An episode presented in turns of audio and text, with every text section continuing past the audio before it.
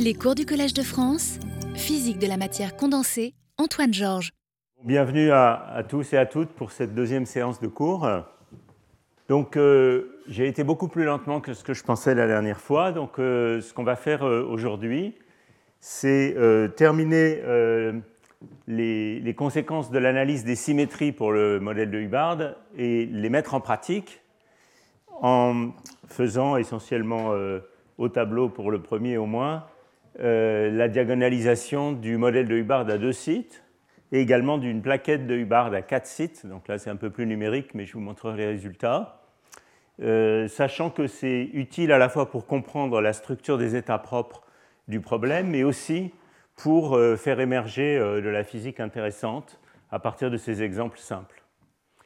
ça, c'est donc la première partie. La deuxième partie, je vais finalement en arriver à motiver euh, l'étude du modèle de Hubbard par un certain nombre de questions physiques prises à la fois du côté des atomes froids, donc la physique des atomes froids dans les réseaux optiques, et euh, la physique euh, des matériaux à électrons fortement corrélés.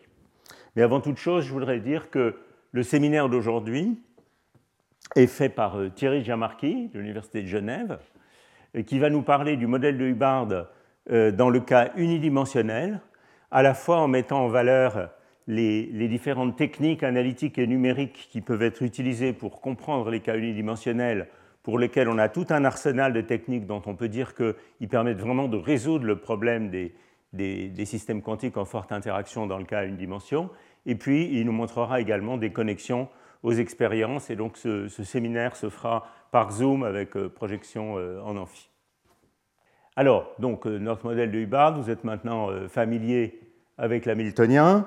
Et je vous rappelle que la dernière fois, je vous ai en particulier, donc petit rappel, je vous ai en particulier parlé de la correspondance entre U positif et U négatif, qui permet de connecter le modèle à U positif au demi-remplissage en champ magnétique uniforme et le modèle à U négatif dopé. Et on avait vu cette correspondance qui existait entre les différentes phases. La correspondance étant que euh, la phase antiferromagnétique avec polarisé selon Z euh, correspondait à l'onde de densité de charge, où on a une paire, un trou, une paire, un trou. Et puis les phases antiferromagnétiques polarisées dans le plan XY correspondaient aux phases supraconductrices dans le langage du négatif. Alors, justement, je voulais vous signaler que euh, Thierry, euh, qui fait le séminaire d'aujourd'hui, est l'auteur d'un très joli article qui est référencé ici et dont ces figures sont, sont issues sur cette correspondance U positif, U négatif, dans lequel il proposait que euh, ce soit utilisé en pratique dans les expériences sur les atomes froids pour étudier en particulier le pairing, la supraconductivité euh, dans le modèle U positif en réalisant un système à U négatif euh, correspondant. Voilà, donc je vous invite à regarder cet article qui développe plus la physique de cette correspondance U positif, U négatif, sur lequel je, reviendrai occasionnellement dans la suite, mais, mais seulement occasionnellement. Alors, euh, les symétries qu'on avait mis à jour dans le cours de la dernière fois sont bien sûr la conservation du nombre total de particules du système, donc c'est une symétrie U1, euh, la conservation du spin, donc c'est une symétrie SU2 de spin, et donc ça veut dire qu'on peut utiliser les nombres quantiques n, s et sz quand on va euh, regarder les, les, états propres du système, et puis bien sûr les symétries du réseau sur lequel on est, c'est-à-dire les translations et le groupe de symétrie ponctuelle du réseau.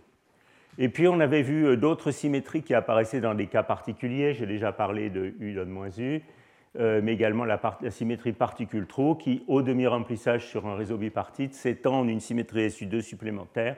Et j'avais brièvement euh, signalé la question du état pairing. Alors ce que je voudrais faire maintenant, c'est mettre à profit ces symétries pour vous montrer comment on peut comprendre le, spectre du modèle de Hubbard sur des petits réseaux. Alors petit, ça veut dire on va commencer par un site, c'est le plus petit qu'on puisse faire, et puis ensuite on va faire deux sites, et puis je vais vous montrer des résultats pour quatre sites.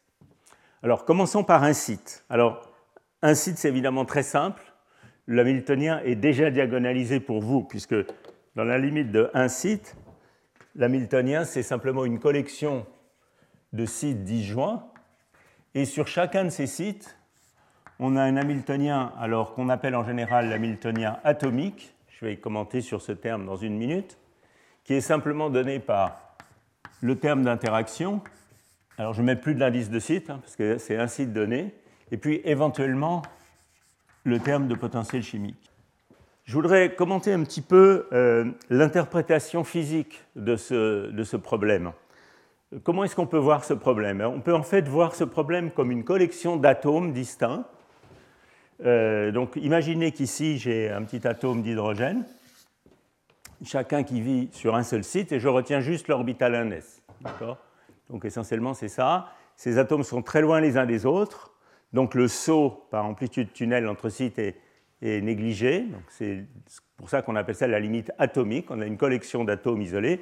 Et évidemment, il s'agit de l'atome du théoricien qui a un seul niveau d'énergie. Donc vous voyez que dans ce contexte-là, le potentiel chimique ici, il joue le rôle d'un niveau d'énergie. Je pourrais l'appeler plus epsilon, alors on lui met souvent l'indice D pour des raisons historiques, euh, plus epsilon D, qui serait le, le niveau d'énergie du système. Et donc c'est l'atome du théoricien qui a un seul niveau d'énergie, qui peut donc être occupé par, euh, sous quatre configurations possibles. Soit il n'y a pas d'électron dans ce niveau, soit il y a un électron de spin-up, soit un électron de spin-down, soit il y a une double occupation. Et manifestement, cet Hamiltonien est déjà diagonalisé pour nous, puisqu'il est diagonal dans la base des nombres d'occupation. Donc ce n'est pas très compliqué décrire les états propres.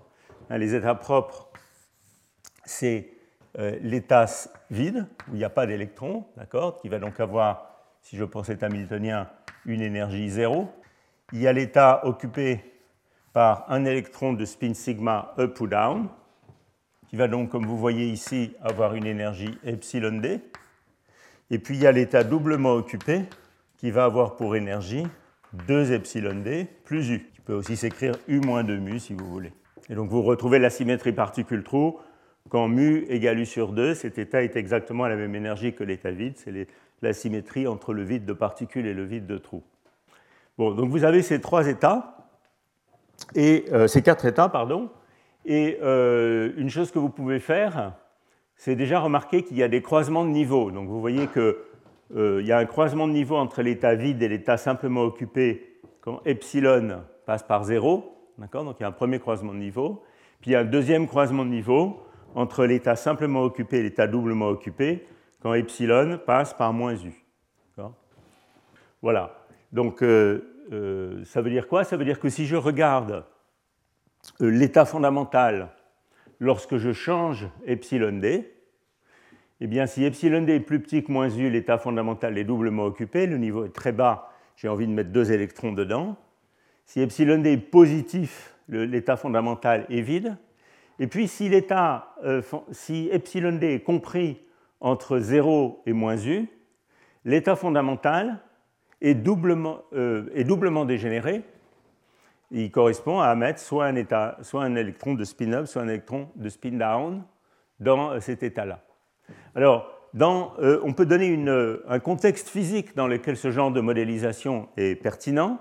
C'est le contexte d'un point quantique. Donc un point quantique, c'est une petite île dans un semi-conducteur qui est dans un gaz d'électrons bidimensionnel, hein, dans un MOSFET par exemple, qui est séparé de l'électrode par, euh, euh, des barrières tunnels. Et dans la limite où euh, l'espacement de niveau sur cette petite île est suffisamment grand, je peux retenir un seul niveau, disons au moins au voisinage d'une certaine tension, une certaine potentiel électrostatique. Et dans la limite où ces barrières tunnels sont très peu transparente, donc où l'amplitude tunnel est négligeable. Je trouve exactement cette description théorique simple. Et ce qu'on est en train de décrire ici, hein, euh, c'est ce qu'on appelle l'escalier de Coulomb dans ce, dans ce, contexte, où on change euh, l'occupation ou la charge présente sur le point quantique en changeant une tension de grille qui serait le potentiel électrostatique. Donc imaginez qu'il y ait une grille qui vienne ici, hein, ce n'est pas la tension entre les, les deux électrodes. C'est une grille électrostatique qui est là, qui permet de régler euh, le potentiel électrostatique de l'île par rapport au reste. Et en fonction de cette tension de grille, on a une occupation du point quantique qui passe donc, euh, comme c'est dessiné là-haut, de 2 à 1 à 0. Et le régime le plus intéressant, enfin un des régimes les plus intéressés en tout cas, c'est ce régime ici, où l'état fondamental du système isolé, c'est-à-dire sans amplitude tunnel, est doublement dégénéré. Alors, on peut évidemment faire un petit calcul simple qui euh, nous donne également l'occupation en fonction euh, de epsilon d, que vous pouvez interpréter comme cette tension de grille, comme la position de niveau atomique ou comme le potentiel chimique, en fonction de la température. Et vous voyez que cet escalier de Coulomb, eh bien, il devient lissé, évidemment, sur un intervalle de l'ordre de kT. Alors, vous voyez aussi que euh, donc il y a ces croisements de niveau ici. Vous voyez qu'il y a ce régime euh, doublement dégénéré ici. Vous voyez que cet escalier de Coulomb a une parfaite symétrie par rapport au point de symétrie particule-trou qui est mu égale u sur 2 ou epsilon d égale moins u sur 2. Et puis vous voyez aussi ici qu'il y a un régime où il y a en fait trois états qui se croisent. Euh, donc pour, pour, cette valeur ici, il y a trois états qui se croisent qui correspondent à euh, une occupation de deux tiers où ces trois états euh, sont dégénérés. Donc ça, c'est un point de dégénérescence qui est aussi assez intéressant. Alors, un petit peu de, jargon. On appelle souvent ce régime le, régime de moment local, puisqu'on a euh, un état fondamental de l'atome isolé qui est doublement dégénéré avec un moment magnétique, donc, et les autres états à plus haute énergie. Et puis, on, le voisinage de ce point de dégénérescence ici, on l'appelle souvent le régime de valence mixte, puisque la valence de l'atome, si vous voulez, peut fluctuer facilement entre, euh, dans le cas ici, euh, être vide ou être simplement occupé. Bon, il n'y a pas grand-chose d'autre à dire sur ce cas euh, de l'atome isolé, mais c'est une limite très importante de ce modèle, hein, qui correspond à cette limite physique où ce qui domine la physique, c'est la répulsion de Coulomb sur, sur notre atome.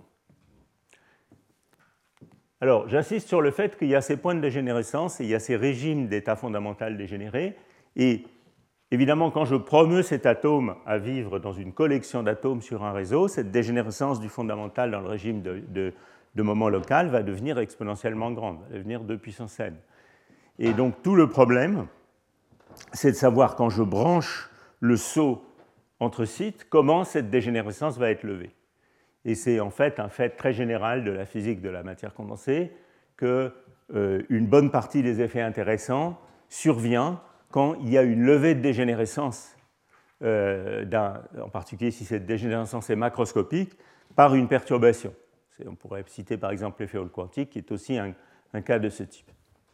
Maintenant, on va regarder quelque chose qui est quand même un petit peu plus intéressant, qui contient un peu plus de physique, qui est le cas de deux sites.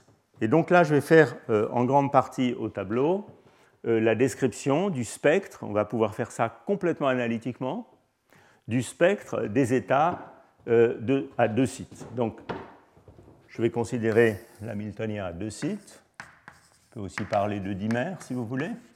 Et donc, je considère mon modèle de Hubbard sur deux sites, 1 et 2 avec mon amplitude de sauter et U sur chaque site. Alors là, je vais me placer dans l'ensemble canonique hein, pour simplifier les choses. C'est-à-dire que je vais raisonner un nombre de particules fixées, donc je ne vais plus écrire le potentiel chimique, ça serait une perte de temps. Et mon Hamiltonien, c'est simplement l'amplitude de saut entre les deux sites et puis les deux, les deux termes d'interaction. Alors, quelle est la taille de l'espace de Hilbert? Eh Bien, j'ai euh, deux sites possibles, j'ai deux espèces de spin. Donc, euh, la taille de l'espace de Hilbert, c'est 2 puissance 4, c'est-à-dire 16 sites, 16 états. Alors, vous pourriez avoir peur qu'on va diagonaliser euh, au tableau une matrice 16 par 16. Et bien évidemment, ce n'est pas ça qu'on va faire.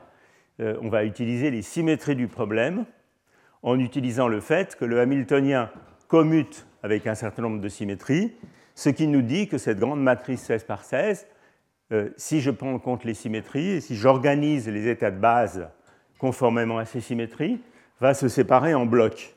Et vous allez voir que si on utilise bien les symétries, dans ce cas-là, le, bloc le plus grand est une taille 2,2 en fait. Donc c'est en fait très simple.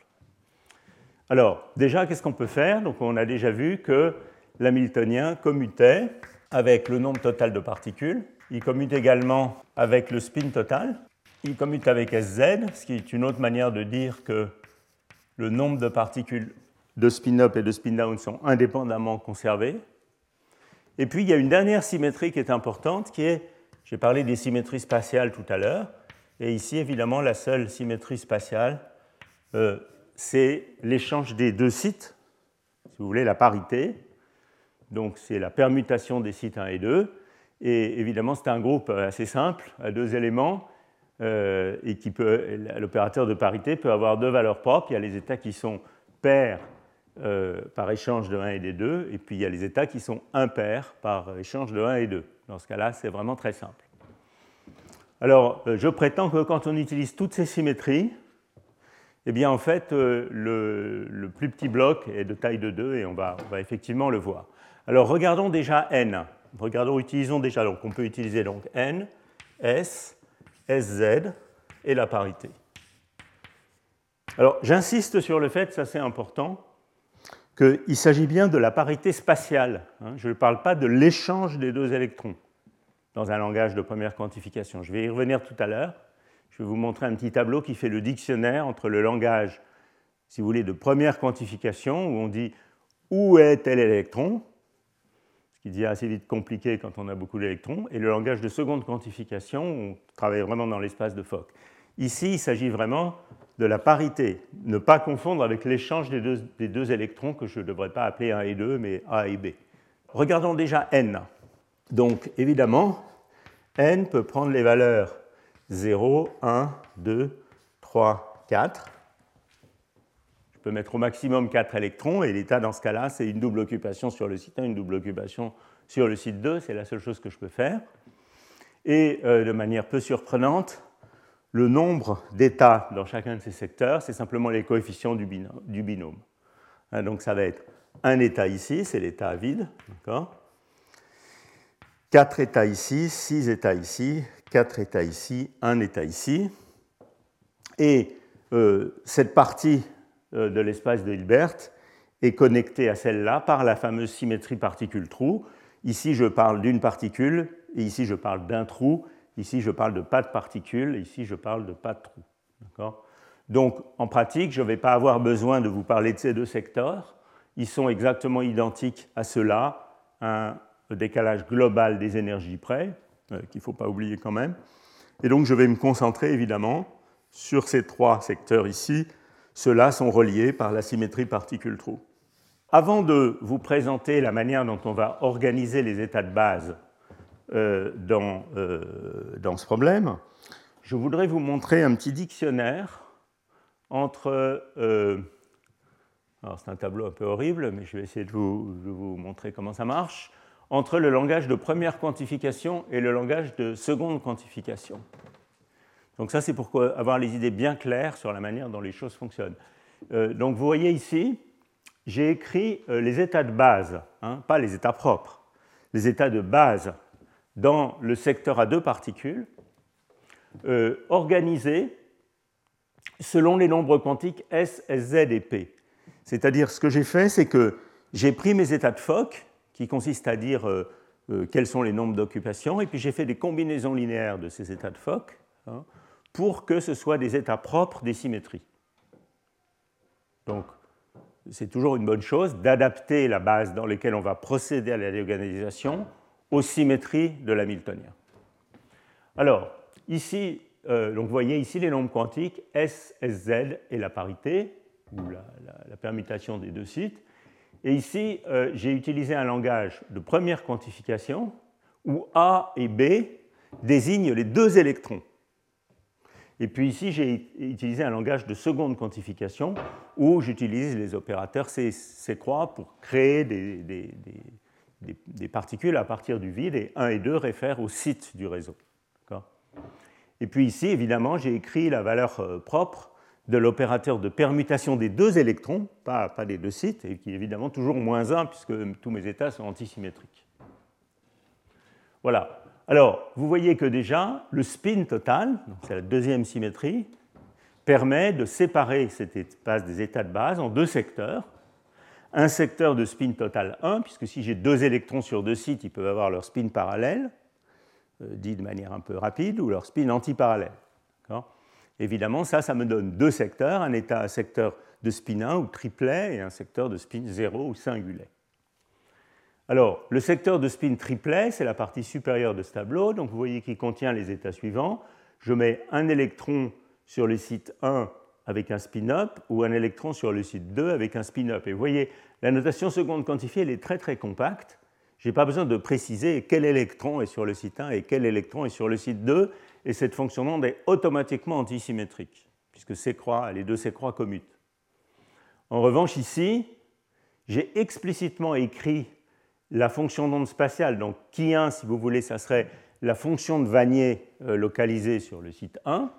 Hein, et, euh, et euh, qui 2, c'est la fonction de Vanier localisée sur le site 2. J'ai explicitement dit que dans la partie spatiale de cette fonction d'onde, l'électron A était sur le site 1, l'électron B était sur le site 2, puis ici c'est l'inverse, et je mets un signe moins pour que la partie spatiale soit antisymétrisée. Hein, et puis je mets les deux électrons dans un état de spin parallèle. Donc là, j'ai explicitement écrit euh, la fonction d'onde comme un produit tensoriel de la partie spatiale et de la partie de spin qui doit être au total complètement antisymétrique pour que PAB vaille moins 1. Bon, voilà. Euh, donc même chose avec le spin down. Et puis évidemment, j'ai l'état symétrique hein, qui est la composante SZ égale 0 du triplet. Donc j'ai cette base d'état triplet. Et puis ici, j'ai cette base d'état singulet hein, que je vous laisse regarder ici. Et vous voyez que ces états singulaires, ben, essentiellement, il y en a trois. Il y a l'état de base, hein. il y a celui qui consiste à, créer une double occupation sur le site 1, dans l'état singulier, puis pas d'électrons sur le site 2, ou bien deux électrons de spin antiparallèle sur le site 2 et pas d'électrons sur le site 1. Et avec ces deux états doublement occupés, je peux fabriquer deux combinaisons linéaires, celle avec moins et celle avec plus, qui ont des parités différentes. Donc cette combinaison linéaire ici, comme vous le voyez en échangeant 1 et 2, elle a une parité moins 1. Et cette combinaison linéaire ici, comme vous le voyez aussi, elle a une parité plus 1. Et puis finalement, il y a l'état de base où je mets un électron sur le site 1 de spin up et un électron sur le site 2 de spin down, et euh, la, combinaison symétrique euh, également. Et vous voyez que ça, ça me fabrique un autre état de base qui a une parité plus 1. Donc vous voyez qu'une fois que j'ai utilisé la parité et le spin, le plus gros bloc de cette matrice, qui est de taille 6, il est déjà devenu un bloc de taille 3 triplet dans lequel on verra qu'en fait la matrice est déjà diagonalisée, et puis euh, au sein du, sous-espace de Hilbert de dimension 3 qui correspond aux états singulaires, un bloc de taille de 2 qui correspond à ces deux états de parité plus, et puis un, état tout seul, qui est également un état propre, de euh, parité moins 1. Et donc voilà pourquoi, dans le, plus gros bloc que vous avez à, construire, à regarder, c'est en fait celui qui vit dans euh, le sous-espace de Hilbert engendré par ces deux états et donc de dimension 2. Alors, cette méthode qui consiste à euh, adapter la base dans laquelle vous écrivez vos Hamiltoniens aux symétries du problème, de manière à pouvoir diagonaliser des, des, systèmes euh, suffisamment grands, eh bien, euh, c'est une méthode qui est, euh, je dirais, l'état de l'art dans les diagonalisations exactes. Hein. c'est quelque chose qu'il faut toujours faire pour pouvoir aller vers des relativement grands systèmes. Mais je signale au passage que les diagonalisations exactes d'Hamiltonien quantique sont quand même relativement limitées en taille.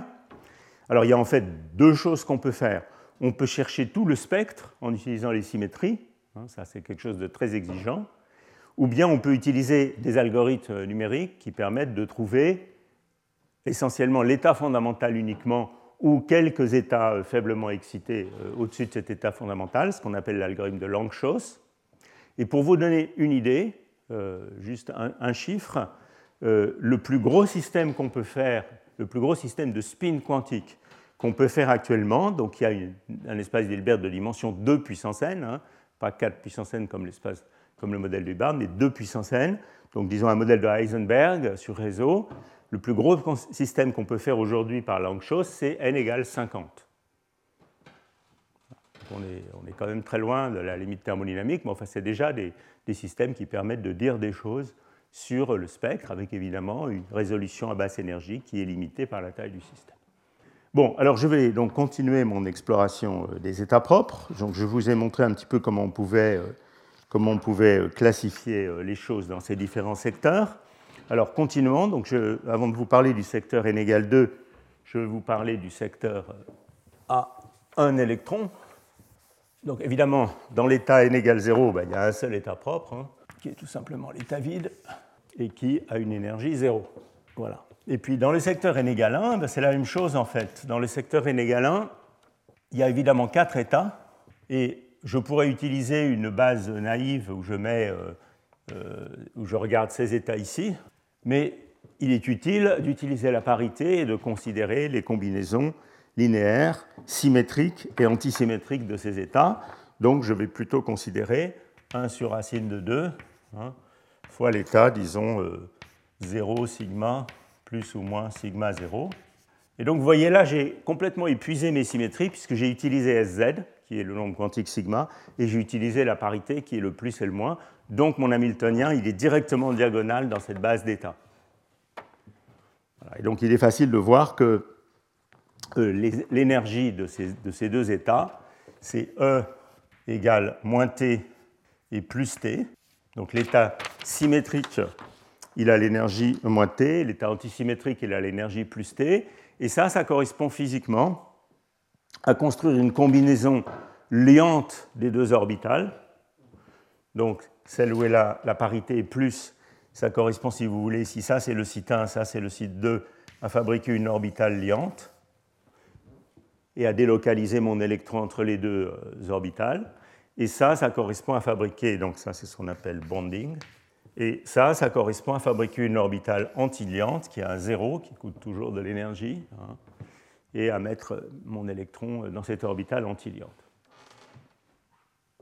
Voilà. Alors, une petite remarque.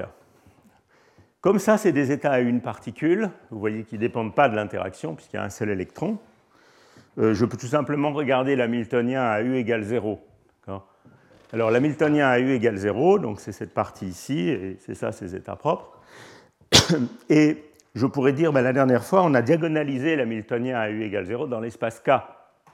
On a vu que euh, les états propres dans l'espace K, donc la partie H0, elle pouvait s'écrire comme somme sur K de epsilon K, C croix K sigma, CK sigma, somme sur K sigma, avec epsilon K pour une chaîne unidimensionnelle qui serait moins de t cosinus de k. k va de moins pi sur a à pi sur a. Je suis sur un, système à deux sites seulement. J'utilise euh, sur un système à deux sites, je peux avoir deux vecteurs d'onde qui sont k égale 0 et k égale pi sur a. k égale 0, c'est une onde qui est la même sur les deux sites, donc c'est l'état liant et k égale pi sur a, c'est l'état antiliant. Muni de ceci, si je mets k égale 0 ici, vous voyez que je trouve moins 2t. Et ici, j'ai trouvé moins t. Donc quelle est la réponse à ce léger problème? Donc la réponse à ce léger problème est bien connue. Euh, c'est simplement le fait que ce que j'ai écrit ici est valable avec des conditions au bord périodiques. C'est-à-dire que j'ai considéré en réalité, je vais effacer partie supérieure qui est l'escalier de Coulomb dont on n'a plus besoin. Quand j'écris ça, avec ceci en contraignant k à ces deux valeurs, eh bien vous voyez que euh, ça veut dire qu'en réalité, j'ai considéré certes un système à deux sites, mais avec des conditions de bord périodiques. Donc un système comme ça. Voilà. Et donc en réalité, en écrivant ça, j'ai compté deux fois le hopping. Une fois ici, une fois là. C'est pour ça que je trouve 2T quand je fais ça. Donc ce système-là, il a bien des états à une particule qui ont une énergie moins de T et plus de T. Mais ici, je ne regarde pas ce système en doublant le hopping, donc je n'ai pas mis des conditions bord périodiques. Je considère ce système-là avec un hopping T, et donc c'est pour ça qu'ici je trouve moins de T sur 2. Juste petite remarque au passage pour vous montrer la cohérence de l'ensemble.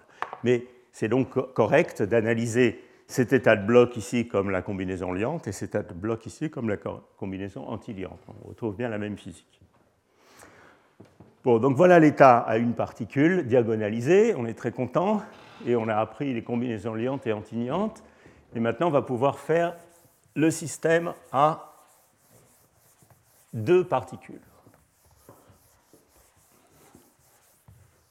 Alors, dans le secteur à deux particules, il y a donc un secteur triplet et un secteur singulet. Donc, maintenant, je regarde n égale 2 et je vais déjà m'intéresser au secteur triplet.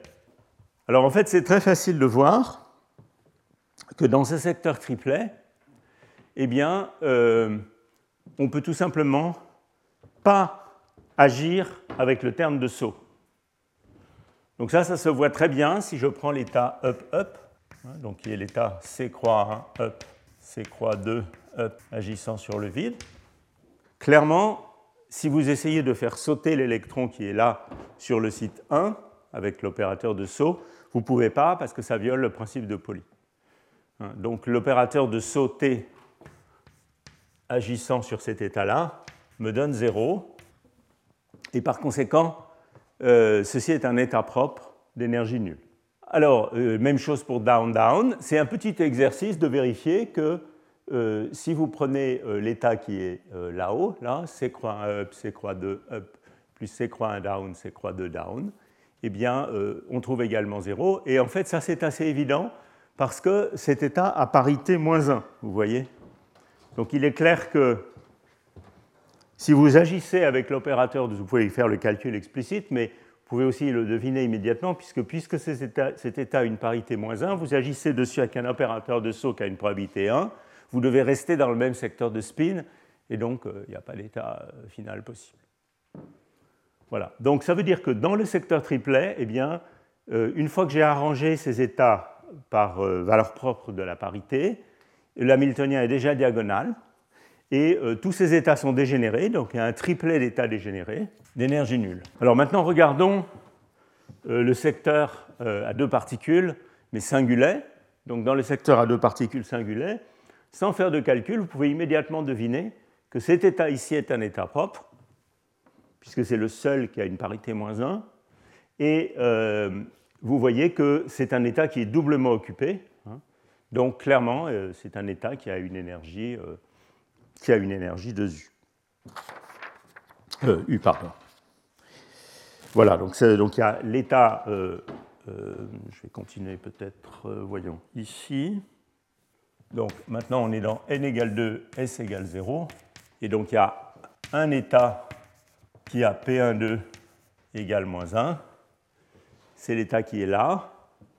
Et son énergie est U il contient une double occupation.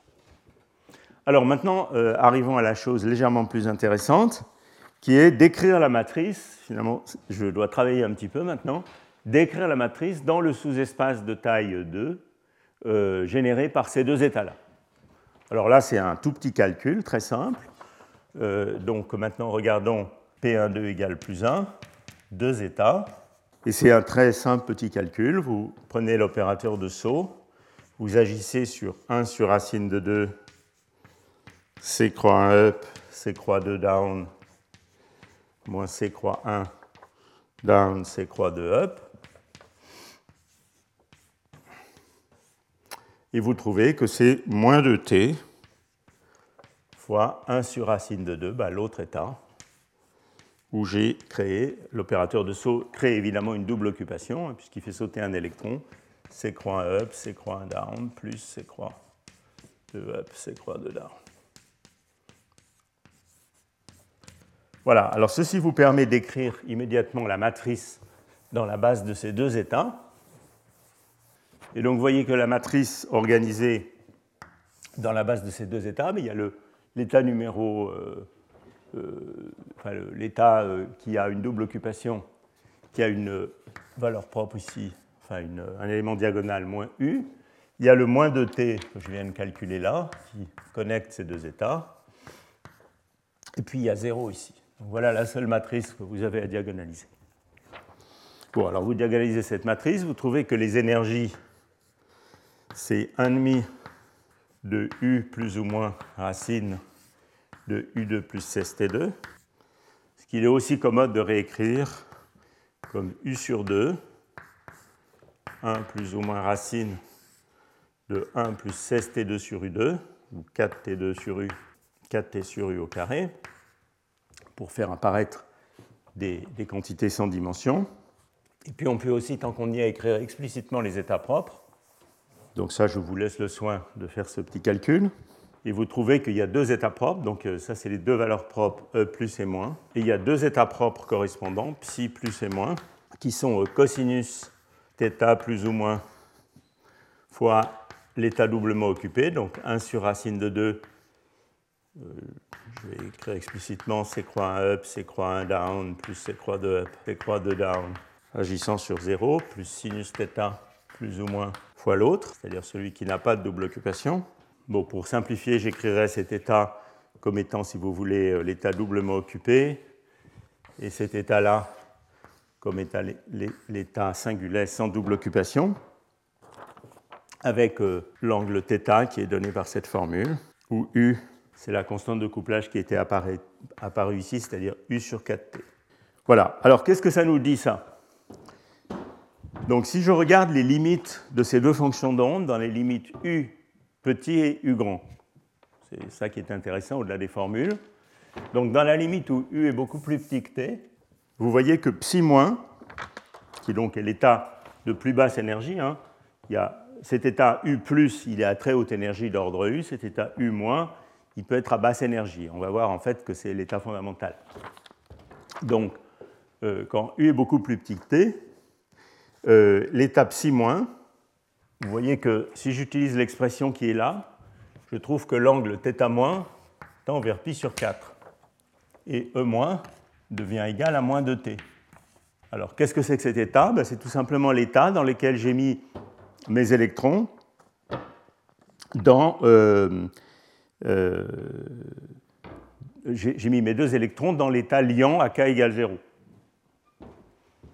Donc, c'est deux électrons dans l'état liant. Et puis l'autre état psi plus, c'est deux électrons euh, dans l'état antiliant, donc à une énergie plus de t donc dans une image de. voilà. Euh, donc maintenant, dans l'autre limite, qui est la limite de couplage fort, U beaucoup plus grand que T, ce qu'il faut remarquer, c'est que euh, j'ai complètement levé la dégénérescence du fondamental. C'est-à-dire que cet état qui est ici, E-, est un état énergie négative. Donc, quand mes deux sites étaient découplés, quand petit t est égal à 0, j'avais un état fondamental qui était dégénéré quatre fois, puisque chaque, chaque euh, euh, site a un état fondamental dégénéré deux fois. C'est ça qui m'a donné un secteur singulaire, un secteur triplet. Donc maintenant, j'ai un état fondamental qui n'est plus dégénéré. La, levée de dégénérescence a eu lieu grâce à l'amplitude de saut. Et si vous développez E- à grand couplage, ce que vous trouvez, c'est que E-, de développer l'expression qui est là-bas, dans cette limite, c'est moins 4 t carré sur U. je vous rappelle que l'état fondamental, euh, l'état pardon, triplet qui est là, a une énergie nulle. Donc vous voyez que ce qui s'est passé, c'est que grâce au hopping entre les sites, on a abaissé euh, l'énergie du fondamental d'une quantité kt carré sur u par rapport à l'état triplet correspondant. Alors, quelle est la physique de ça? La physique de ça, c'est que si je considère les deux sites isolés, avec deux spins antiparallèles, disons, on va les dessiner antiparallèles pour symboliser l'état singulaire. Donc si t égale à 0, cet état fait partie d'un ensemble d'états dégénérés. Maintenant, je branche la perturbation T et je calcule l'énergie euh, de l'état correspondant en théorie de perturbation dans le hopping. Alors vous voyez qu'au premier ordre, il n'y a évidemment pas d'élément de matrice, puisque si j'applique une fois la perturbation, je trouve un état doublement occupé qui n'a pas de recouvrement avec cet état-là. Donc il faut appliquer deux fois la perturbation, il faut faire sauter cet électron ici, et puis le faire revenir. Si cet électron avait un spin parallèle, qui est le cas euh, triplet, ce processus est interdit.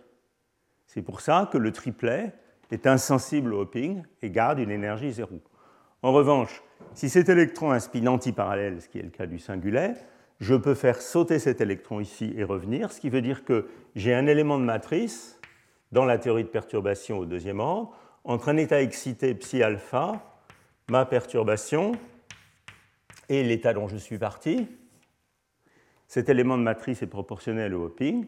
Et puis j'ai un dénominateur d'énergie qui est la différence entre l'énergie de l'état excité virtuel intermédiaire, qui est une double occupation, hein, et puis l'énergie de départ qui était zéro. Et donc, ça, c'est l'explication du T carré sur U. Hein, c'est la théorie de perturbation au deuxième ordre en T et un dénominateur d'énergie d'ordre U, parce que l'état virtuel intermédiaire a une double occupation. Et la seule chose qu'on a vraiment calculée ici, tout, tout, ça on aurait pu le deviner, la seule chose qu'on a vraiment calculée ici, c'est le 4. Alors qu'est-ce que ça veut dire ça?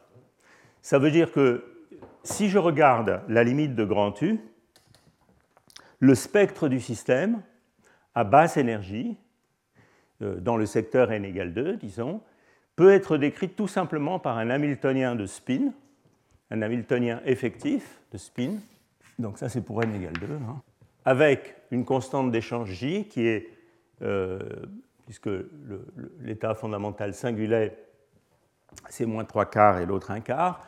La différence entre le triplet singulier, c'est J. Et donc J, c'est 4 T carré sur U. C'est ce qu'on appelle le super-échange antiferromagnétique.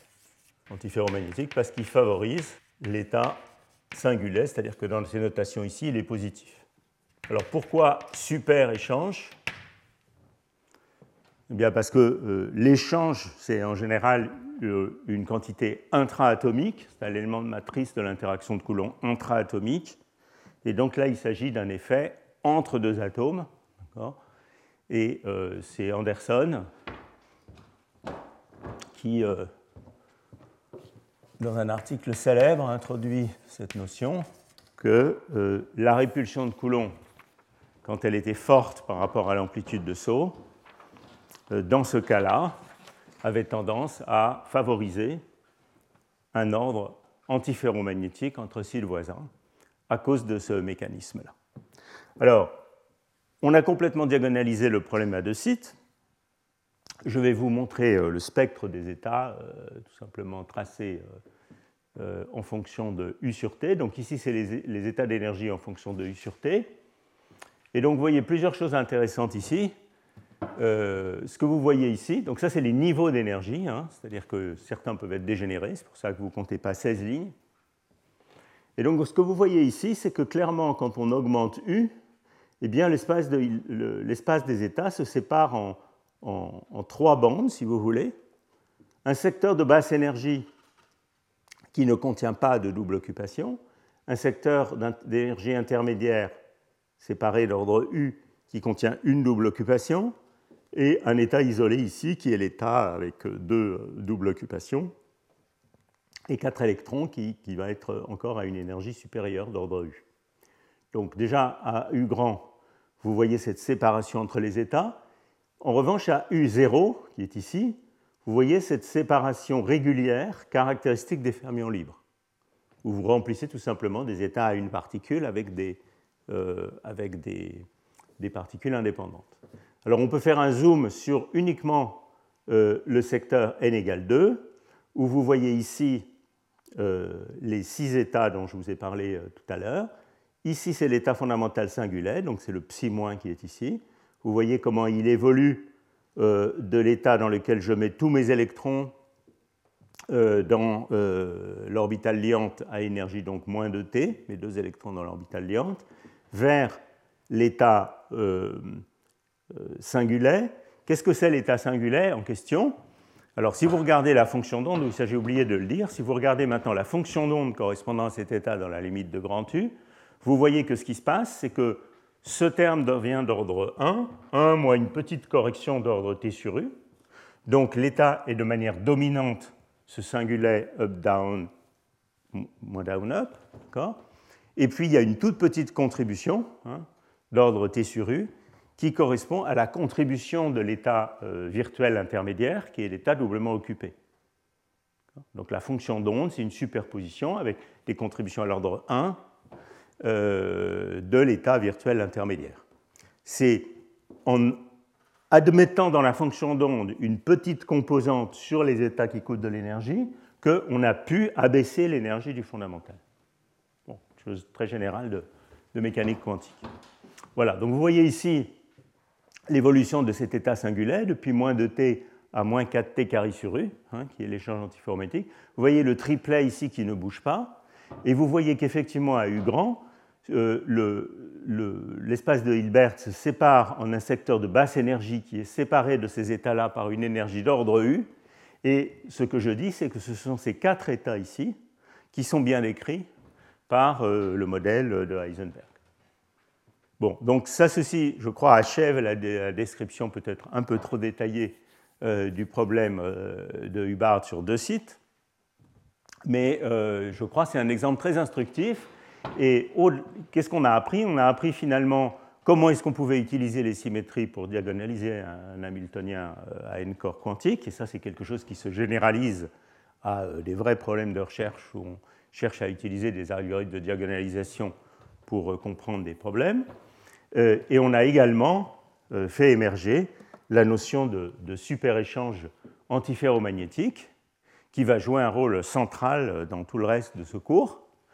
Euh, et vous pouvez tout de suite deviner que, en réalité, cette chose que j'ai montrée ici sur le cas du dimère à deux sites se généralise à l'ensemble du réseau.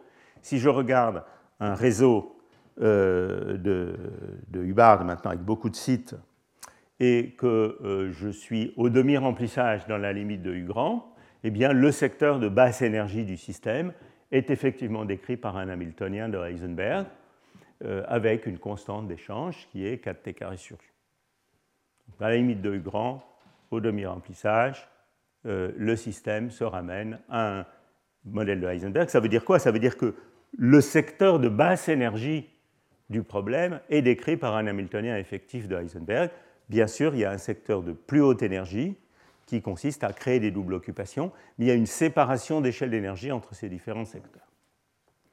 Alors maintenant, rapidement, parce que comme d'habitude, je avance un peu lentement, rapidement, je voudrais vous parler un petit peu du cas à quatre sites. Alors le cas à quatre sites, il est très marrant. Évidemment, je ne vais pas le faire au tableau parce que c'est un peu compliqué, euh, mais il est très amusant parce qu'il révèle des choses un petit peu plus sophistiquées que le cas à deux sites et des éléments de physique qui pourraient avoir une pertinence pour euh, le réseau bidimensionnel. C'est pour ça que je voudrais vous en parler un petit peu. Donc maintenant, je vais regarder quatre sites, ou si vous voulez, une plaquette. Donc maintenant, j'ai plus me préoccuper de la différence entre conditions de bord périodiques ou pas. Vous voyez que ça, c'est aussi une chaîne périodique de quatre sites.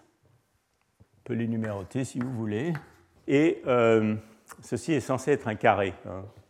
Euh, vous voyez que euh, cette fois, j'ai combien d'états? Ben, J'ai 256 états, si je ne compte pas les, symétries. Si maintenant je regarde par secteur de nombre de particules, alors je ne les ai pas écrits là, si, je les ai écrits là, c'est de nouveau les coefficients du binôme, hein, juste en utilisant la symétrie du nombre total de particules, 8, 28, 56, 70, etc et le secteur le plus nombreux est celui où j'ai quatre particules sur quatre sites, qui a donc, euh, une, euh, qui a donc 70 états. Alors, ce qui est intéressant dans ce cas-là, c'est que euh, on a toujours évidemment à utiliser le nombre global de particules, le spin. Mais ce qui est intéressant, c'est que le groupe de symétrie spatiale, qui était assez trivial là-bas, c'était juste la parité, devient maintenant plus intéressant. C'est le groupe des symétries du carré.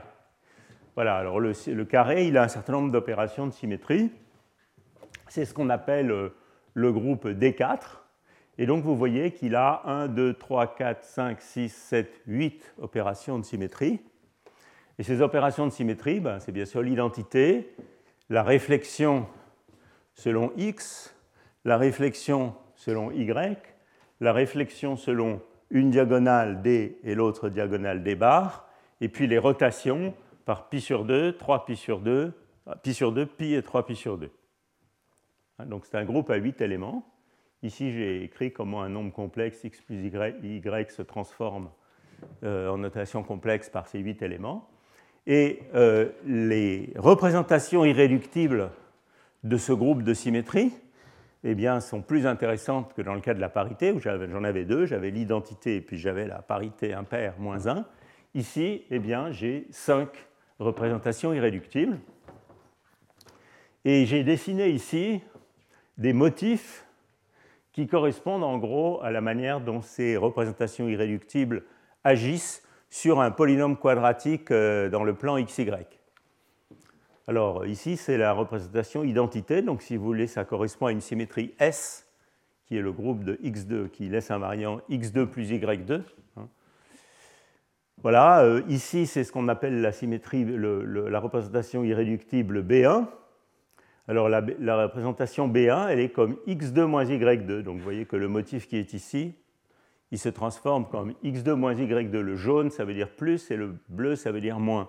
Donc cette symétrie, ce lobe se transforme en lui-même par x donne moins x. Euh, ce lobe se transforme en lui-même par y donne moins y, mais si je transforme x en y, je passe de plus à moins. D'accord? Donc c'est comme une orbitale x2 moins y2, si vous voulez, euh, pour utiliser un langage de chimiste. De même, B2, euh, ça se transforme comme xy, donc c'est le même que celui-là, mais tourné de pi sur 4.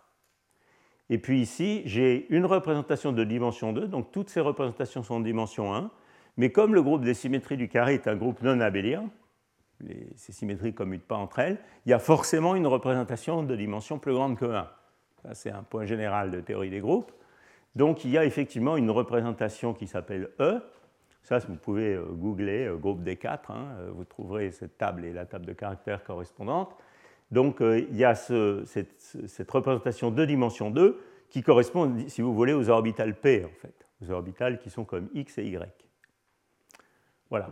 Donc ça, c'est les représentations du, euh, du, carré, représentation irréductible, il y en a 5.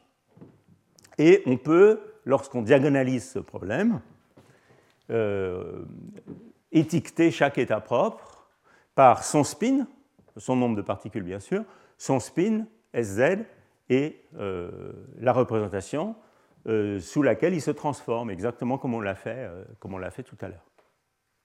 Alors, je ne vais pas faire ça au tableau parce que ce n'est pas vraiment possible, mais je vais essayer de vous faire comprendre un petit peu comment ça marche. Donc, voilà le résultat pour le spectre des états dans le secteur n égale 4, c'est-à-dire le secteur demi-rempli, particules trop. Euh, il y a un article, euh, qui est cet article ici, qui propose une diagonalisation analytique de ce problème, en fait. Ce problème peut être diagonalisé analytiquement. En utilisant toutes les symétries, on arrive à faire des blocs assez petits pour diagonaliser. Euh, je signale au passage qu'il y a quelques petits problèmes dans les figures et les tables de cet article. mais enfin, voilà le résultat, et je dois ces calculs à Alex Vitek, qui est un chercheur du, CCQ à New York, euh, qui est un expert de la diagonalisation exacte. C'est lui qui a permis de faire 50 spins dont je parlais tout à l'heure. Et voilà le spectre, euh, E sur T en fonction de U sur T. Alors vous voyez plusieurs choses. La première chose que vous voyez ici, c'est la manière dont à U grand, de nouveau, on trouve cette séparation de l'espace de Hilbert entre euh, trois faisceaux d'état Hein, ça, c'est euh, le, sous-faisceau où il n'y a pas de double occupation du tout, et il est décrit par un modèle de Heisenberg. Et puis, il y a le cas où il y a une double occupation, etc. Donc, on pourrait parler, si vous voulez, de bande d'état et euh, parler de bande de Hubbard supérieure, euh, qui seraient ces, ces, états où je rajoute des particules pour créer des doubles occupations. Alors maintenant, on va faire un zoom sur les états de basse énergie ici et regarder comment ils évoluent en fonction euh, de, l'interaction. Alors là, c'est très intéressant parce que, euh, à la différence de ce qui se passe dans le dimère, l'état fondamental est dégénéré à U égale 0. Dans le cas du dimère, l'état fondamental dans le secteur demi-rempli, c'est-à-dire n égale 2, n'était pas dégénéré à U égale 0. Il consistait à mettre mes électrons dans euh, l'orbital liante et il y avait une évolution adiabatique quand je branchais U vers l'état singulaire. Si vous voulez, c'est la limite entre euh, deux électrons dans l'orbital liante et ce qu'on appelle quelquefois la limite de Heitler-London de la molécule d'hydrogène, où je mets mes électrons dans des états singulaires de manière séparée. Euh, eh bien ici c'est différent, puisque vous voyez qu'à U égale 0, en fait, si vous regardez ici, l'état fondamental a une dégénérescence 6. Alors pourquoi il a une dégénérescence 6 Ça c'est très facile à comprendre. Euh, maintenant je peux sans me tromper utiliser, euh, donc quand U égale 0, je peux sans me tromper utiliser moins de t cosinus de Ka, puisque j'ai bien des conditions de bord périodiques. Alors je vais enlever A parce que ça me casse les pieds, je vais faire A égale 1. Et K peut valoir maintenant 0, plus ou moins pi sur 2, et euh, plus ou moins pi si vous voulez, mais plus ou moins pi c'est la même chose parce que ça diffère d'un vecteur du réseau réciproque. Donc pi et moins pi c'est la même chose. Donc il y a vraiment quatre états K possibles. Il y a un état K ici qui est à moins de t. Il y a deux états ici, ça c'est K, à moins pi sur 2 et pi sur 2. Et puis il y a mes deux états équivalents ici. Donc ça c'est à 0 et ça c'est à plus 2. Alors vous voyez comment je construis les états propres à U égale 0. Ben, dans l'état U égale 0, je remplis mes états et donc je dois mettre ici deux électrons pour abaisser l'énergie. Et maintenant, euh, j'ai clairement six choix possibles pour mettre mes électrons dans ces deux niveaux. Je peux soit mettre deux électrons up-down ici, soit deux électrons up-down ici, soit les quatre états qui consistent à mettre un électron ici, un électron là. Donc j'ai six électrons j'ai six états dans la limite U égale 0. Et ce qui est très, amusant, c'est que U va lever la dégénérescence. U lève la dégénérescence, vous le voyez ici. Donc ici, je pars euh, de mon état avec moins 4t, parce que c'est deux fois moins de t, plus 0. Donc j'avais sigma ou sigma prime, ou bien up-down et 0 bien 0 et up-down. Tous ces états sont dégénérés à l'énergie moins 4T, comme vous le voyez là. Et puis cette dégénérescence est levée. Et vous voyez euh, ici qu'il y a un état qui gagne, qui est l'état bleu. Et si vous regardez, ah, ah c'est vraiment un peu dommage. Ah non, il est là, voilà. Je n'ai pas coupé la figure. Donc ici, vous voyez euh, cet état-là, avec les triangles en bas. Celui qui gagne, c'est l'état singulier qui est dans la représentation B1. Et la représentation B1, c'est la représentation de symétrie x2 moins y2.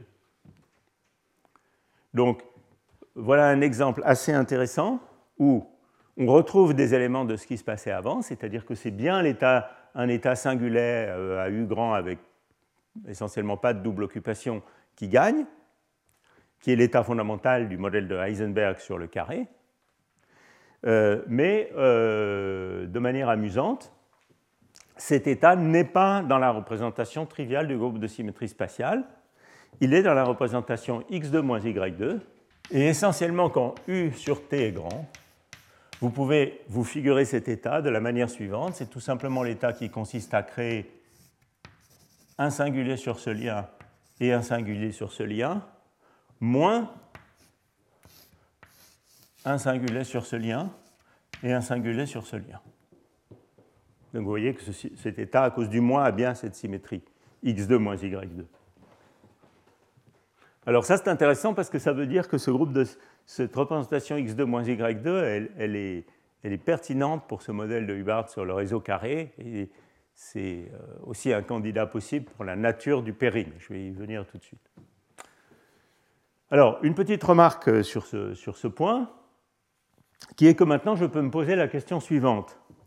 Quel est l'opérateur qui, partant de l'état euh, fondamental euh, dopé, donc prenons, l'état dopé, prenons euh, le, système dans lequel je prends une plaquette et je crée deux trous. J'ai deux trous, donc j'ai deux particules. Donc le fondamental dans le secteur à deux particules, c'est un état qui, lui, à la représentation, euh, se transforme comme l'identité. C'est la superposition symétrique de tous ces dimères, essentiellement à U grand. Et donc, quel est l'opérateur qui me permet de passer du fondamental dans l'état n égale 2 au fondamental dans, dans le secteur n égale 4 Eh bien, cet opérateur, il a, euh, c'est un opérateur de création de paires, hein, puisque je dois rajouter deux particules, de création de paires dans des spins opposés, puisque je dois créer un état singulier. Et euh, en revanche, comme cet état-là vit dans le secteur x2 moins y2 alors que celui-là vit dans le secteur euh, de l'identité, eh bien l'opérateur en question doit avoir la symétrie B1 aussi, et donc c'est l'opérateur de création d'une paire dans la symétrie B1, c'est-à-dire avec un signe qui est devant cet opérateur de création de paire qui vaut plus 1 pour les liens horizontaux et moins 1 pour les liens verticaux. Ce qu'on appelle quelquefois le pairing D, dx2 moins y2. Voilà, donc ça c'est une remarque qui a été faite très très tôt euh, dans l'étude du modèle de Hubbard bidimensionnel. Euh, c'est publié dans Philosophical Magazine, je crois, voilà la référence qu'on maths par euh, Doug Scalapino et Trugman, qui remarque la nature, la symétrie x2 moins y2 de cet état fondamental sur la plaquette et que le fait que, et le fait que l'opérateur, de, l'opérateur qui permet de connecter l'état dopé et l'état demi-rempli, donc l'isolant de mode si vous voulez, euh, à la symétrie dx2 moins y2. Est-ce que ça nous dit quelque chose sur le pairing dans la limite thermodynamique? Pas forcément, mais ça nous dit que le modèle de Hubbard euh, sur un réseau carré euh, aime bien cette symétrie. Donc ça, c'est quand même assez intéressant. Euh, une dernière remarque sur cette question du pairing, toujours des petits jeux qu'on peut faire avec des petits systèmes. On peut aussi se poser la question suivante. Supposez que j'ai deux carrés indépendants. Donc je prends deux, deux, plaquettes complètement découplées. Donc si vous voulez, c'est la, limite moléculaire, j'ai deux, plaquettes découplées. Et je cherche à placer 6 électrons, donc deux trous, euh, sur, euh, ces deux plaquettes découplées. Alors question, est-ce que c'est plus favorable? Donc les, électrons sont en violet, euh, les trous sont en blanc. Est-ce que c'est plus favorable de mettre mes deux trous sur la même plaquette ou est-ce que c'est plus favorable de mettre un trou sur une plaquette et l'autre trou sur l'autre plaquette? Alors ça c'est facile, il suffit de regarder la différence entre l'énergie de cet état qui est manifestement dans le secteur du fondamental à chaque fois pour abaisser l'énergie, trouver le fondamental global. Donc c'est l'énergie du fondamental à deux particules plus l'énergie du fondamental à quatre particules, moins deux fois l'énergie du fondamental à trois particules. Et quand euh, cette euh, énergie, cette quantité est négative, vous pouvez dire qu'il y a une certaine tendance euh, aux trous à s'apparier entre eux, au, moins à être ensemble, alors que quand cette énergie est positive, eh bien, il y a une tendance aux trous à être séparés. Alors si on regarde, de nouveau, Alex m'a donné cette courbe, si vous, si vous, regardez cette énergie de pairing en fonction de U sur T, vous voyez qu'il euh, y a une région de U où cette énergie est négative. Donc euh, jusqu'à U euh, de l'ordre de 4,8 à peu près, cette énergie est négative et effectivement cet état a une énergie plus favorable, à U plus grand c'est cet état, mais à U plus petit c'est cet état-là qui gagne. Alors qu'est-ce que ça nous dit ça? Ça nous dit que euh, c'est déjà un premier argument pour lequel si je pars de l'état fondamental, disons antiferromagnétique, qui favorise euh, donc euh, grâce au super-échange l'appariement antiferromagnétique entre spins, et que j'introduis des trous dans cet état en dopant le système, eh bien, il est bien possible que ces trous aient envie d'être ensemble. Alors, ils peuvent avoir envie d'être ensemble de plusieurs manières, c'est ça le problème c'est qu'ils peuvent avoir envie d'être ensemble pour simplement former des espèces de, régions riches en trous et des régions d'antiferromagnétique non perturbées, en particulier des rubans de trous, ce qu'on appelle des stripes en anglais. On en parlera la prochaine fois. Ou bien ils pourraient avoir envie d'être ensemble en formant un supraconducteur. Et comme on vient de le voir, peut-être un supraconducteur dx2-y2. Alors évidemment, avec mes arguments, euh, ces arguments naïfs sur une plaquette, je ne peux pas trancher entre ces deux scénarios. Mais en tout cas, ça me dit clairement qu'il y a une certaine tendance pour ces trous à s'apparier entre eux. Est-ce qu'ils vont s'apparier en formant des régions riches en trous ou est-ce qu'ils vont s'apparier en formant un supraconducteur Ça, c'est une autre question, qui probablement fait intervenir des échelles d'énergie des différences d'échelle d'énergie entre ces différents états beaucoup, beaucoup plus petites que celles que je peux étudier sur une plaquette euh, de taille 4. Euh, bon, donc je vais m'arrêter là pour les diagonalisations exactes. Euh, je ne vais pas vous infliger le modèle de Hubbard à 6 sites, puis à 8 sites, etc. Mais j'espère que ce que vous avez vu, c'est que en regardant des petits systèmes, on peut déjà comprendre un certain nombre de choses. On a finalement compris pas mal de choses. On a compris le super-échange antiferromagnétique, euh, qu'il existait euh, au demi-remplissage un Hamiltonien effectif qui était le modèle de Heisenberg, et qu'il y avait cette euh, question de la symétrie de l'état fondamental x2 moins y2 sur la plaquette et la tendance à l'appariement entre trous. Donc euh, euh, les diagonalisations exactes, ça nous apprend quand même pas mal de physique. Alors maintenant, je voudrais, dans les quoi, 20 minutes qui restent, passer sur des choses plus proches de la physique, qui essayer de vous motiver l'étude de ce modèle. Finalement, au bout de deux, heures, deux séances de cours, c'est peut-être quand même pas mal de, finalement savoir pourquoi on étudie cet Hamiltonien. Je vais parler de deux grandes classes d'applications. Il y en a peut-être d'autres, mais je vais essentiellement parler de deux types de réalisations physiques. Euh, la première, dans le domaine des atomes froids dans les réseaux optiques, et la deuxième euh, en physique euh, de la matière condensée pour décrire les électrons dans les solides. Alors je vais commencer par les atomes froids.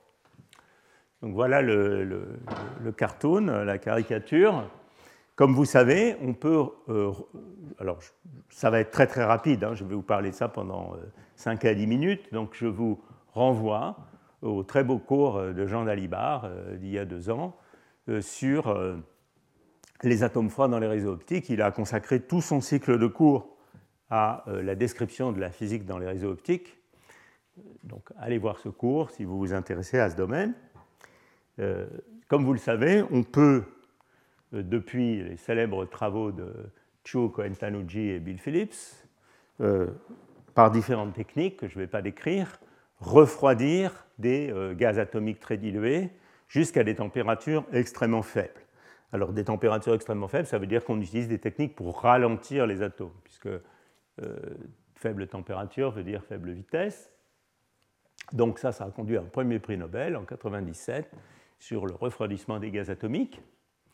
Et euh, peu après, ces techniques de refroidissement ont été euh, utilisées pour créer un condensat de Bose de ces gaz atomiques très dilués, euh, est réalisé, euh, second prix Nobel en 2001, par Cornell, euh, donné à Cornell, Ketterle et, Wyman, pour la, condensation de Bose de gaz atomique. Alors, jusque-là, pas de réseau optique, hein. il s'agit de travaux qui concernent les gaz atomiques piégés dans un potentiel parabolique. Alors, en parallèle avec ces travaux sur le refroidissement euh, euh, des, gaz atomiques, euh, se déroulaient de très beaux travaux dans lesquels ces, gaz atomiques, alors d'abord les gaz classiques, hein, pas dans le régime quantique dégénéré, étaient piégés par des faisceaux laser formant des potentiels périodiques. En particulier, il y avait à l'école normale, dans les années 80-90, des très beaux travaux dans le groupe de Christophe Salomon et de, et Grimbert sur ces réseaux optiques, qui ont conduit par exemple, c'est un très bel article que je vous recommande, qui ont conduit par exemple à l'observation euh, des oscillations de blocs euh, de gaz piégés euh, dans, des, réseaux optiques, hein, qui est quelque chose de difficile à observer, observable, mais difficile à observer dans les solides, puisqu'il faut des temps de vie extrêmement longs et très peu de collisions, qui est réalisable dans ces systèmes-là. Euh, donc, euh, de quoi s'agit-il? Il s'agit euh, de mettre des faisceaux laser. Alors, ça, c'est un peu la caricature des théoriciens. On crée des ondes stationnaires en mettant des faisceaux laser de cette manière-là. Ces faisceaux laser créent un potentiel périodique.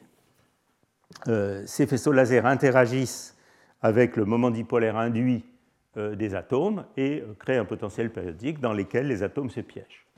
Voilà un exemple à deux dimensions. Vous pouvez imaginer une sorte de boîte à eux, qui est une boîte de lumière, si vous voulez, dans lesquelles les atomes euh, sont piégés. Alors ils sont partiellement piégés ou complètement piégés si le réseau est très profond, c'est-à-dire si la puissance laser est grande. Et puis si le réseau est moins profond, eh bien, ils peuvent sauter par effet tunnel euh, d'un puits de cette boîte à eux à l'autre. Alors vous voyez, ça c'est une sorte de réalisation au laboratoire de solides d'atomes et de lumière ce qui joue le rôle euh, du potentiel périodique euh, dans un solide, eh c'est ce euh, potentiel de lumière créé par laser, ce qui joue le rôle des particules quantiques dans ce potentiel périodique, donc des électrons dans un solide. Ce sont les atomes, qui ici sont des atomes neutres, à la différence des électrons, hein, qui sont des particules chargées. Et évidemment, les échelles, je vais y revenir tout à l'heure, les échelles d'énergie, de longueur, etc., dont il est question sont complètement différentes. Ici, on parle de réseaux optiques qui ont des mailles du réseau de l'ordre du micromètre, hein, pas de l'angstrom. Bon, néanmoins, euh, c'est ça la beauté de la physique, on peut euh, regarder des phénomènes qui sont des phénomènes similaires euh, malgré la différence d'échelle. Alors comment ça marche de manière un petit peu plus précise? Je vous renvoie à ces articles de revue ici qui donnent les bases du piégeage des atomes dans les, dans les réseaux optiques. Donc on peut considérer le potentiel à trois dimensions qui est créé par les, les, six lasers que je montrais tout à l'heure. Donc ça, ça crée un potentiel périodique qui est écrit ici vous voyez qu'il y a un sinus carré dans chaque direction. Euh, et on peut, dans ces systèmes, c'est ça qui fait leur beauté, contrôler l'amplitude de ce potentiel périodique en contrôlant la puissance laser. Donc on peut contrôler ce V, là, qui est l'amplitude du potentiel périodique. Il est commode de tout exprimer en termes d'une énergie caractéristique, qu'on appelle quelquefois l'énergie de recul, qui est tout simplement h bar carré K2 sur 2m, où K c'est euh, le, vecteur d'onde du laser, donc depuis sur lambda, euh, où lambda est la longueur d'onde du laser, et on exprime tout en fonction de cette énergie, euh, de cette énergie euh, caractéristique de recul.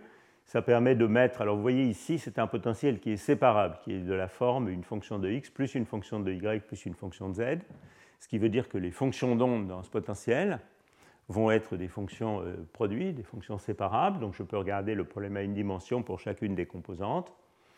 Donc c'est un petit problème euh, d'introduction à la physique euh, de la matière condensée, disons, où on a un potentiel périodique en sinus carré, et on peut calculer là-dedans les ondes de bloc, périodicité lambda sur 2, où lambda est la longueur d'onde du laser. J'ai emprunté ces, dessins ici au cours de Jean Daliba, dont je parlais.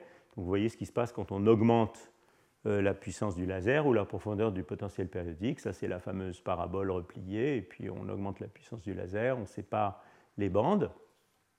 Et finalement, si on est à un remplissage tel qu'on peut se concentrer sur une seule bande, eh on peut réaliser un modèle qui est bien décrit par un modèle de liaison forte. Donc, pour un réseau profond où les bandes sont bien séparées les unes des autres, eh on peut se concentrer sur une bande d'énergie qui va être celle qui est partiellement pleine. Et euh, dans la limite d'un réseau profond, elle est bien décrite par un saut plus proche voisin. Et dans ce, cas-là, il y a une relation explicite entre ce saut plus proche voisin exprimé en unité de l'énergie de recul et euh, la puissance laser V, l'amplitude du potentiel périodique V. Donc voilà pour la partie à un corps. Comment ça marche les interactions là-dedans?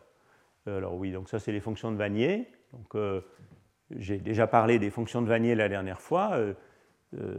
ça c'est les fonctions de Vanier correspondant au cas que je viens de montrer donc ils sont de plus en plus localisés au fur et à mesure que j'augmente V.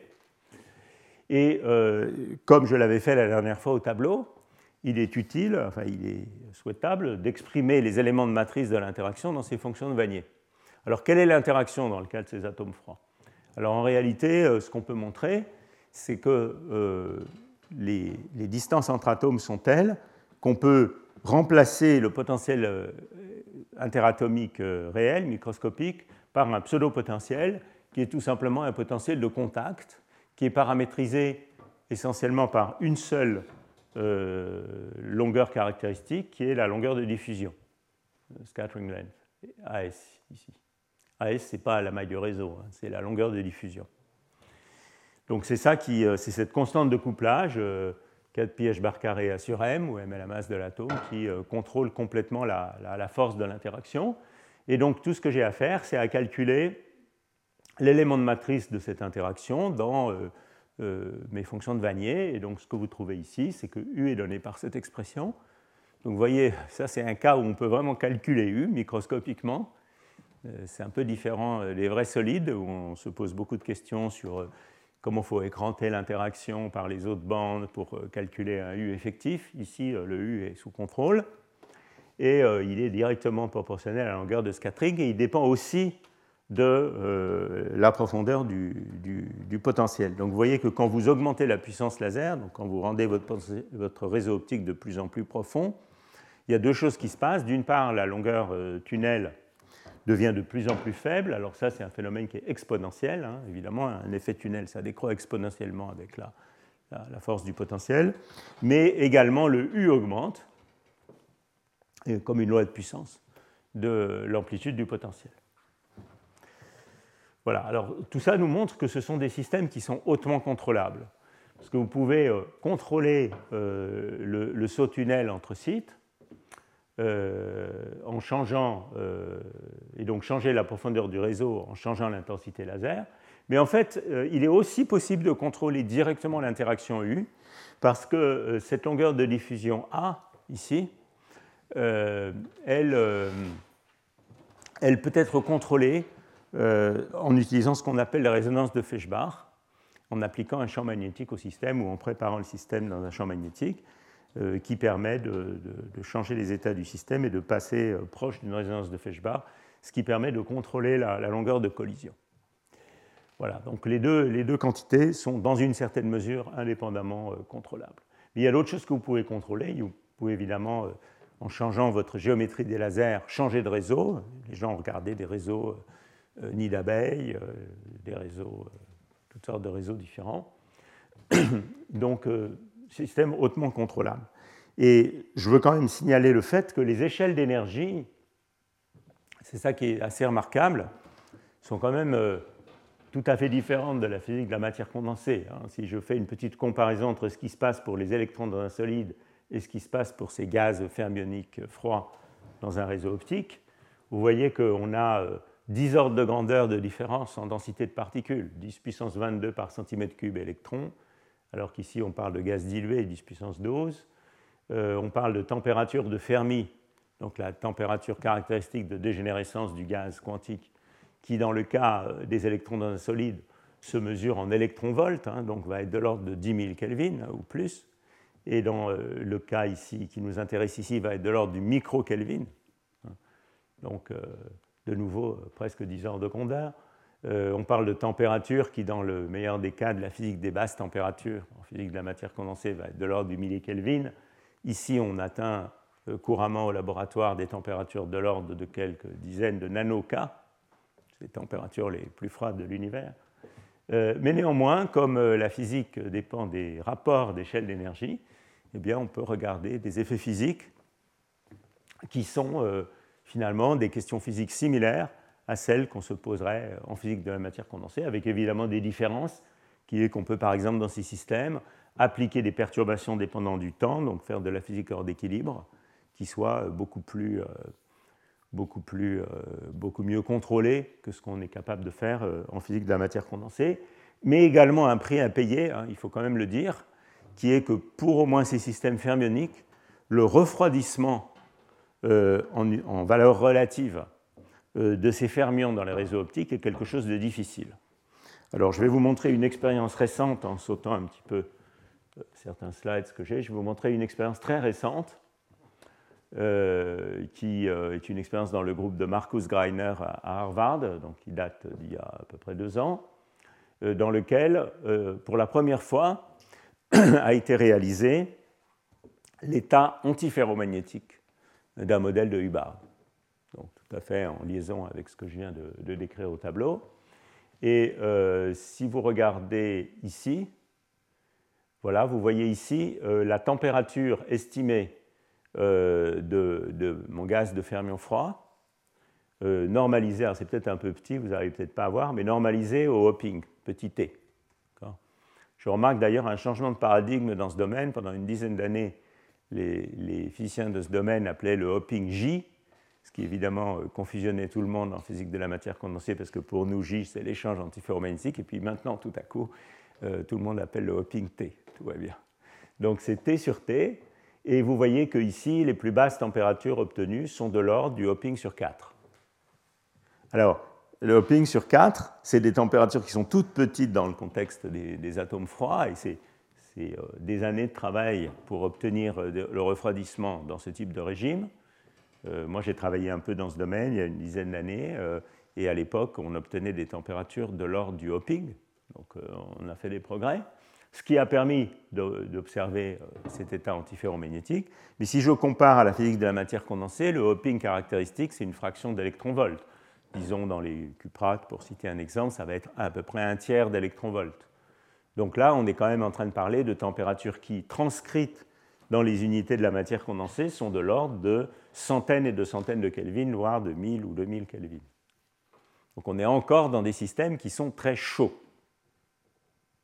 il y a d'ailleurs toute une physique intéressante, peut-être j'en parlerai un petit peu à la fin de ce cours, euh, ça m'étonnerait que j'ai le temps, mais euh, qui est une physique du transport dans les systèmes de fermions chauds grâce aux atomes froids. Voilà, alors qu'est-ce que vous voyez ici très brièvement Mais Vous voyez des choses très belles qui sont la mesure du facteur de structure magnétique, hein, S de Q, quand on refroidit le système. Et vous voyez qu'ici, alors le centre de ce carré, c'est pi dans les vecteurs de Fourier, c'est pas zéro.